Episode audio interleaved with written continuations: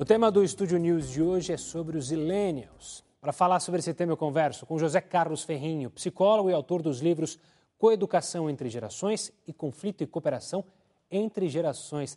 Seja muito bem-vindo, José. Obrigado pela participação aqui conosco. Obrigado a você, Gustavo, a Record aí pelo convite. José, eu queria começar primeiro com a explicação, então, né? O quem são, o que são os Millennials, a geração Z e por que o nome, esse nome específico? Gustavo, se você me permite, eu gostaria de fazer um pequeno preâmbulo claro. sobre a questão das gerações, para que os espectadores, o público, entendessem melhor, né? Da, afinal de contas, do que se trata uma geração, o que, que é uma geração. Eu estou nessa, nessa terceira obra que eu estou construindo, esse terceiro livro, estou tentando justamente é, contar um pouco da história das gerações. Então, muito brevemente, eu queria dizer que é, esse, essa, essa atenção à questão das gerações é, remonta aos tempos bíblicos. Para quem teve a curiosidade de uh, ler o Gênesis, a primeira parte da Bíblia, ela é, é, na verdade, a história de uma sucessão longa e até entediante de gerações a partir de Adão e Eva. Quero lembrar também que essa questão das gerações foi também discutida na antiga Grécia, na antiga Roma. Vários filósofos se debruçaram sobre essa questão das gerações, alguns exaltando a velhice, outros criticando a velhice, e a mesma coisa em relação à juventude, é, elogiando ou criticando os jovens daquela época na, na, na antiguidade. Na Idade Média, até se perdeu um pouco a noção de gerações. As gerações todas se misturavam né? Na, nas aldeias medievais e não havia uma noção muito clara, como nós temos hoje, de, de gerações, ou seja, todas essas fases, todas essas etapas do ciclo vital. Ah, a partir de meados do século XIX é que essa questão das gerações começa a ser estudada por vários autores. E no século XX, o Karl Mannheim, um sociólogo muito importante, é, foi o que melhor teorizou e definiu o que, que significa uma geração. E o que, que ele disse? Ele disse: uma geração é formada por um grupo de pessoas com idade próxima, com idade semelhante, ou seja, dentro de uma determinada faixa etária, que definem a sua identidade, ou seja, o seu perfil, os seus valores, comportamentos, atitudes, dependendo da maneira como vivenciam os acontecimentos de sua época. Finalmente chegamos nessa nova geração né, dos, dos Zenials. Os Zenials, você me perguntou por que essa denominação?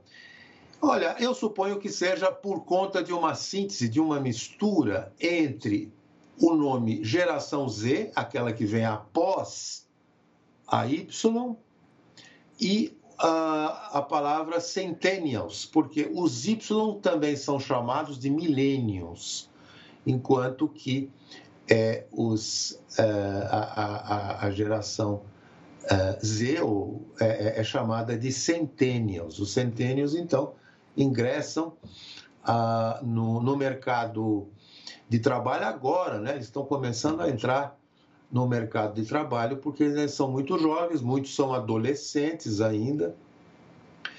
E, bem, em relação a essa, é, é, digamos assim, faixa etária, essa geração, a gente pode então levantar algumas questões. Uh, bem, Gustavo, é, ficou claro então essa introdução. Não sei se me estendi muito, mas a minha preocupação foi de dar um contexto né, claro, para claro. essa questão geracional. Não, foi, foi super é, é, contextualizado. E agora eu queria entrar então diretamente no Z, porque o Z, como você mencionou das outras gerações, ele nasce justamente é, inserido nesse mundo digital, nesse mundo da internet, já conhecimento, já com conhecimento prático, sem precisar fazer os famosos cursos de computação que muitas gerações tiveram que fazer. Só que como que isso interfere nessa geração? Ela vai ser mais social, menos social? Quais são os problemas postos para essa geração, já que ela é tão tecnológica? Gustavo, aqui no Brasil a gente não tem assim muitas pesquisas com uma fundamentação confiável, né? Eu é, é, é, peguei alguns dados, principalmente da sociedade americana, e podemos inferir que haja uma semelhança desse perfil uh, também com os brasileiros. Uh, recomendo a leitura de um, de um livro uh, sobre de Jean Twenge. Ela é uma psicóloga é, norte-americana, leciona na Califórnia, e ela então se é, baseou muito em dados é, de organismos é, americanos que fazem periodicamente um levantamento a partir de entrevistas, principalmente com adolescentes, adolescentes de ensino médio. E ela faz então, a, a, ela, o, eles têm um estudo detalhado do perfil comparativo dos uh, estudantes de ensino médio, por exemplo, dos anos 80, 90, 2000 e, e, portanto, podem detectar melhor do que nós, que não temos uma pesquisa, um levantamento nacional desse porte, desse nível, com esse detalhamento aqui no Brasil. Mas podemos fazer, sim, algumas inferências a respeito do, do, do, da personalidade, do perfil dessa geração, que, repetindo, é, é contada a partir de 95 e vem até 2012. É, é, só lembrando, a partir de 2012 já temos uma nova geração chamada de geração alfa, que fica para um próximo capítulo. É de, temos pouca coisa ainda para dizer sobre eles, porque eles estão nascendo agora. Mas os centennials ou os zennials, eles nasceram praticamente no século 21. Né? Muitos deles não ingressaram no, no, no trabalho e é a primeira geração, isso é muito importante, a crescer na era dos smartphones. Porque se a geração Y cresceu junto com a internet, com os, eh, já com celulares com vários recursos, os smartphones vieram então a intensificar algumas tendências já presentes na geração Y. Os centennials ou zennials, eles são é, é, a, a geração dos videogames. Já havia videogames desde os anos 90, mas os videogames agora, como todos sabem, têm uma tecnologia muito sofisticada. Né? Uma tecnologia que imita cada vez mais o mundo real, incluindo aí frequentemente e infelizmente o lado sombrio da violência. Muitos videogames violentos, de guerra, de, de tiroteios, enfim, alguma coisa que é, não precisamos de muitas pesquisas para é, deduzir que podem ser, sim, danosas né, à personalidade é, desses jovens. Né? Então, é, para os profissionais, é, vamos dizer, voltados para o gerenciamento de pessoas nas empresas, a geração Z é composta por, é, vamos dizer assim, é, jovens, né, com um perfil parecidos, como eu disse, com a geração Y, mas eles são mais vitaminados, ou seja, mais bombados, para usar um termo popular, nessa aceleração né, do seu comportamento. São é, é, entendidos aí pelos especialistas da área como, digamos, mais impacientes né, mais acelerados na execução das tarefas, inclusive com uma capacidade maior de desempenhar várias tarefas ao mesmo tempo. Isso, essa habilidade, digamos assim, parece que é muito bem vista pelo mercado de trabalho, mas eu pessoalmente questiono o profissional multitarefa. Por quê? É, para que haja uma execução, digamos, é, uma performance é, excelente, né, de excelência no trabalho, é preciso que haja capacidade de atenção e concentração. E muitas vezes isso não é conseguido quando as pessoas fazem muitas coisas ao mesmo tempo. Mas, de qualquer modo, esses jovens têm mostrado que, uh, até certo ponto, conseguem essa, essa agilidade, essa habilidade é, da multitarefa. Né? Ainda segundo os especialistas da área, essa nova geração é, seria mais individualista, é, com, uma, com mais dificuldade para trabalhar em equipe, em decorrência provavelmente dessa ansiedade, dessa inquietação, dessa impaciência de ouvir, de dialogar, como a gente tem visto. É possível levantar a possibilidade também de que, na medida em que a, a natalidade diminuiu, as famílias ficaram menores e poucos filhos muitas vezes representa a possibilidade de uma superproteção materna e paterna. Ou seja, não há muitos irmãos para se dividir a atenção e fazer com que, né, por uma questão de sobrevivência da família, cada um aprenda a se virar, corre-se o risco de, com poucos filhos, eles ficarem muito embaixo, embaixo né, das asas da mãe é, e do pai. Doutor, é, o nosso tempo, claro, é, é curto, mas eu ainda tenho tempo para mais uma pergunta. É, o senhor mencionou justamente um trecho da sua fala, questionando justamente essa questão multitarefa dos gênios. O confronto entre gerações, ou seja, ideias de gerações, a geração mais velha com a geração mais nova, sempre existiu e sempre existirá. E a gente pode dizer que é de fato uma guerra perdida para a geração mais velha, ou seja, é, infelizmente, ou felizmente, dependendo do ponto de vista, a geração que vem sempre acaba vencendo essa batalha, esse confronto? Sim e não. Na verdade, o conflito de gerações, como qualquer conflito, tem o seu lado negativo e o seu lado positivo. Uh, é, é negativo quando é destrutivo, mas é positivo quando representa um desafio para que as partes em conflito consigam rever os seus conceitos.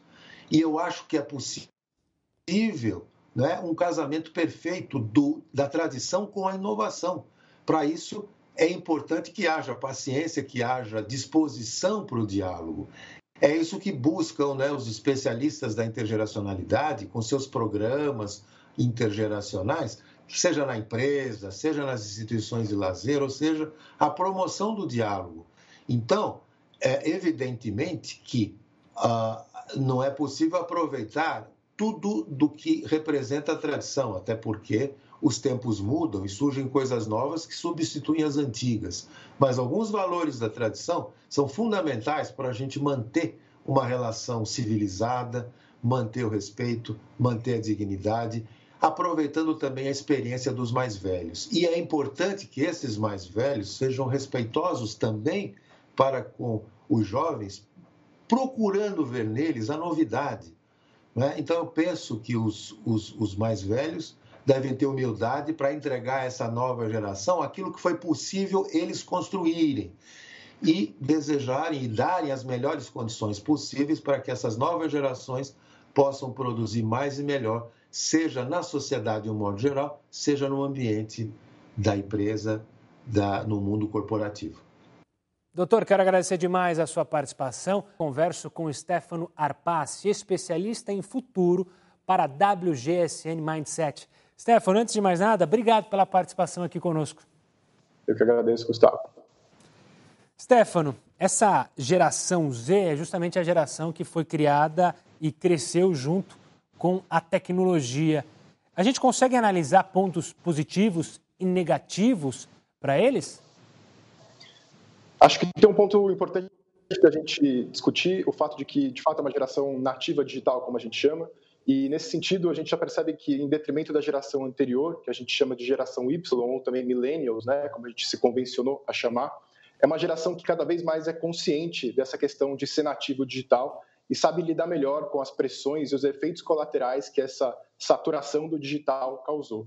É, totalmente compreensível que a tecnologia está muito presente nas nossas vidas, continuará, continuará a ser muito presente, mas é importante também identificar que essa, essa geração, a geração Z, como a gente chama, ela entendeu que talvez é, seja mais é, importante saber lidar e dosar um pouco melhor a presença é, no digital, justamente para não chegar a questões de saúde mental, como a gente viu a geração anterior, os millennials, sofrerem muito com isso. Acho que, em linhas gerais, a gente pode é, entender isso como um ponto muito importante. Stefano, ainda nessa linha, esse avanço da tecnologia fez com que tudo entrasse dentro de simples aparelhos, cada vez menores, é, como e-books, podcasts, enfim. As crianças e adolescentes dessa geração, é, eles estão perdendo foco, eles estão perdendo habilidades, é, por exemplo, ligadas à leitura que tínhamos anteriormente, ou você acredita que não, que, por exemplo, o cérebro está trabalhando de outra forma, uma readaptação? O que a gente estuda, Gustavo, é que certamente existe um impacto imediato né, em uma troca de ambiente, né, o sair do analógico e ir para o digital faz com que a gente é, perceba uma questão é, na, na, atenção, né, uma coisa que foi muito, que inclusive durante a pandemia agora foi muito importante, a gente vê como as aulas foram para online, muitas pessoas viram né, que a geração Z teve um pouco de dificuldade, ao mesmo tempo que se adaptou depois a, a esse novo ambiente e conseguir, enfim, passar horas ali é, conversando, tendo aulas, é, lendo dentro desse ambiente digital.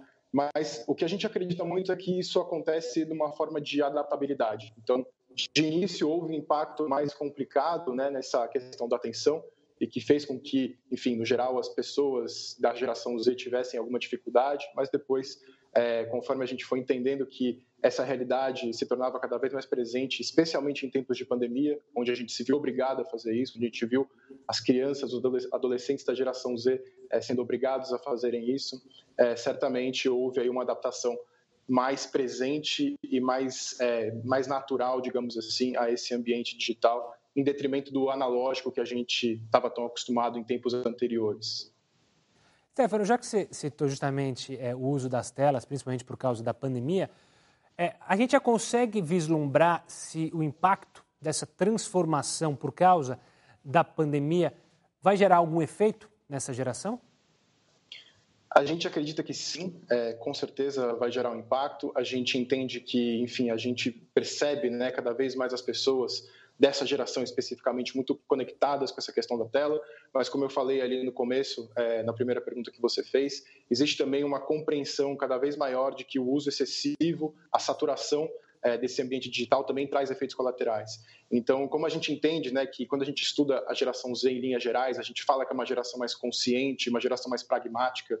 É, conforme a gente for avançando e essa geração for envelhecendo, se tornando mais adulta, é, a gente também pode prever aí uma, um uso melhor, né, uma compreensão, um equilíbrio de forças, acho que é a melhor forma de, de, de definir, entre esse uso do digital e também é, uma preservação da vida no analógico, uma preservação da vida mais material, para que a gente consiga não sobrecarregar a nossa, a nossa capacidade de entender as telas aí e manter também uma, uma presença no mundo físico, no mundo material, no mundo analógico, que também traz aí benefícios específicos para o ser humano. Ô, Stefano, é, um dos grandes pensadores hoje em dia, na atualidade, Yuval Harari, escreveu inúmeros uhum. livros, o principal Homo Sapiens, ele escreve no Homo Deus, é, ele cita um desafio da humanidade nesse momento, que é cada vez é, se tornar mais poderosa, criar super-homens. Você acredita que esse é o principal é, desafio posto a essa geração, ou isso para a geração Z, ou não? Essa é um desafio para próximas gerações?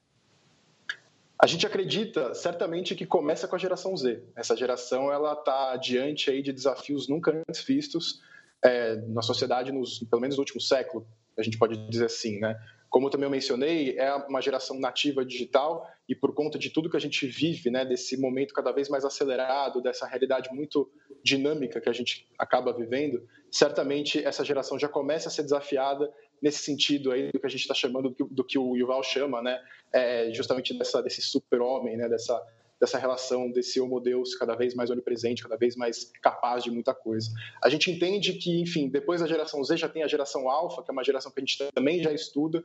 Então, esse desafio começa com essa geração agora, a geração Z, mas ela, ele vai continuar, né? Ele tem outros é, outros desdobramentos para gerações que se seguem. Enfim, o futuro dirá, mas certamente a gente começa a já observar na geração Z esse compromisso, esse comprometimento com novas possibilidades, até onde a gente consegue ir enquanto ser humano, mas de qualquer maneira isso vai se desdobrar para as gerações que virão pela frente. A gente sempre tem combates entre gerações, né? Um dos combates postos é justamente que essa geração Z é muito mais tecnológica, acredita na tecnologia, na facilidade.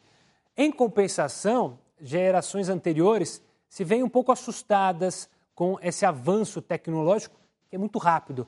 É, esse também é um desafio em lidar para os próximos futuro, para o próximo futuro, né? O futuro que está diante a todos nós? Com certeza, acho que é um desafio que também começa ali quando a gente entra muito nesse universo digital, nessa vida digital que vale para o mundo inteiro. É, vou dizer ali, posicionando em termos temporais, ali por volta dos anos 90, quando a gente de fato vê essa tecnologia se alastrar mundo afora. É, e a gente, como você falou, né, com certeza olha para gerações mais velhas e vê uma dificuldade maior de se adequar. De qualquer maneira, a gente, entendendo que a geração Z é uma geração nativa digital, que consegue é, enfim, se adaptar melhor a isso, a gente também, de novo, né, percebe que existe uma saturação, existe um efeito colateral muito grande desse mergulho muito profundo nesse, nessa vida muito digitalizada, nessa vida muito dinâmica, nessa vida muito acelerada. Então, um desafio que está posto já hoje, em 2020, mas que a gente vai ver também se aprofundar nos próximos anos e será necessariamente um desafio da geração Z e também da geração Alpha, que é a que vem logo em seguida, é justamente como equilibrar essa vida que é corrida, que é acelerada, que é digitalizada, just, justamente com um mundo que, enfim, respeita um ritmo mais equilibrado, como a gente estava acostumado a ver nos, nas gerações anteriores. Então, existe esse choque geracional, mas é importante a gente também considerar que, conforme a gente vê que essa vida é acelerada ela é importante, ela traz para a gente comodidade, ela traz para a gente conveniência, ela também traz para a gente ansiedade, também trouxe para a gente angústia, e esse é o desafio que a geração Z e a geração Alpha lá na frente vão ter que é, dar conta de resolver para conseguir equilibrar melhor a vida deles e não sofrer tanto com burnouts e crises de saúde mental como os millennials e a geração Y sofreu e tem sofrido até agora, nesse momento. Stefano, você usou a expressão equilíbrio. Eu queria continuar nela, porque eu imagino que a geração Z é, em uma sociedade estruturada, com um nível tecnológico alto, é uma. Se a gente olhar uma geração Z em uma região, e vou citar aqui é, o Brasil, por exemplo, uma geração Z que pelo menos se encaixa no período de nascença é, de regiões mais longínquas, o norte e o nordeste, não é a mesma. Esse também é um grande problema é, desse mundo mais globalizado, ou seja, é, dentro da geração Z você vê várias gerações diferentes que têm acessos a diferentes ferramentas, principalmente digitais, e outras não têm esse acesso? Com certeza, Gustavo. Eu acho que é sempre importante a gente trazer essas nuances, né? É, quando a gente chama e define uma geração, a gente está falando aí em geral, todas as gerações que a gente estuda, elas têm aí 15 anos de duração, né? A gente convencionou falar que a geração Z ela é quem nasceu de 95 e foi até 2010, mais ou menos, é esse intervalo de tempo.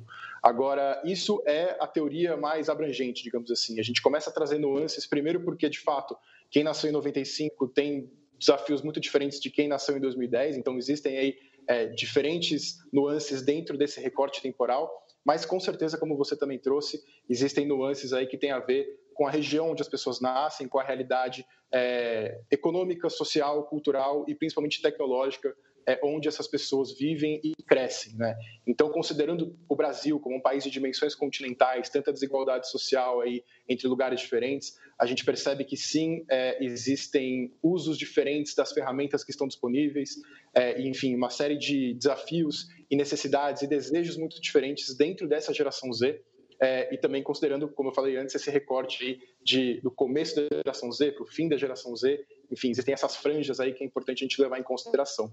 Mas certamente essa busca por esse equilíbrio é algo que a gente pode afirmar que vale para todos, né? A geração Z como um elemento global, como um elemento de quem nasceu em 95 até 2010, é, isso é muito importante da gente é, bater esse, é, um martelo nesse ponto aí.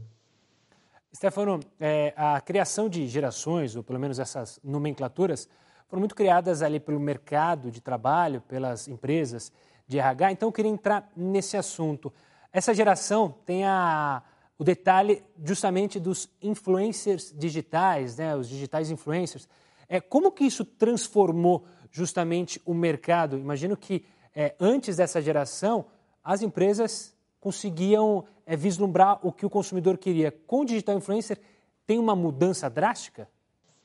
Isso é um ponto muito interessante da gente discutir, da gente se aprofundar, justamente porque a gente entende né, que as gerações anteriores, quando a gente pensa ali, geração X, millennials propriamente, foram gerações muito influenciadas é, por uma lógica de celebridades, das celebridades que estavam nas capas de revista, é, nos canais de televisão, enfim, todo esse universo do show business que a gente chamava, inclusive, que foi muito importante para determinar o que, que influenciava e o que, que não influenciava durante todo esse período. Quando a gente entra mais na geração Z e começa a perceber também, até os próprios millennials mais velhos, digamos, mais novos, digamos, né, é, a gente já percebe uma, uma força muito maior dos influenciadores digitais. Então, as empresas, as marcas começaram a entender que justamente nesse contato muito mais próximo né, e muito mais personificado com alguém que represente aqueles valores daquela marca, eles conseguem, de fato, abordar ali um público muito específico, com demandas e desejos muito específicos, e dessa maneira é, se aproximar nessa relação, fazendo aí uma troca muito mais presente entre consumidor e entre a marca, o mercado propriamente dito. Então, essa inversão da lógica das celebridades para uma atualização da lógica dos influenciadores dentro desse ambiente digital é algo que faz muito sentido da gente observar e aprofundar quando a gente pensa é, na lógica da geração Z como um todo e também desses millennials mais novos, quando a gente olha aí o cenário como completo, né?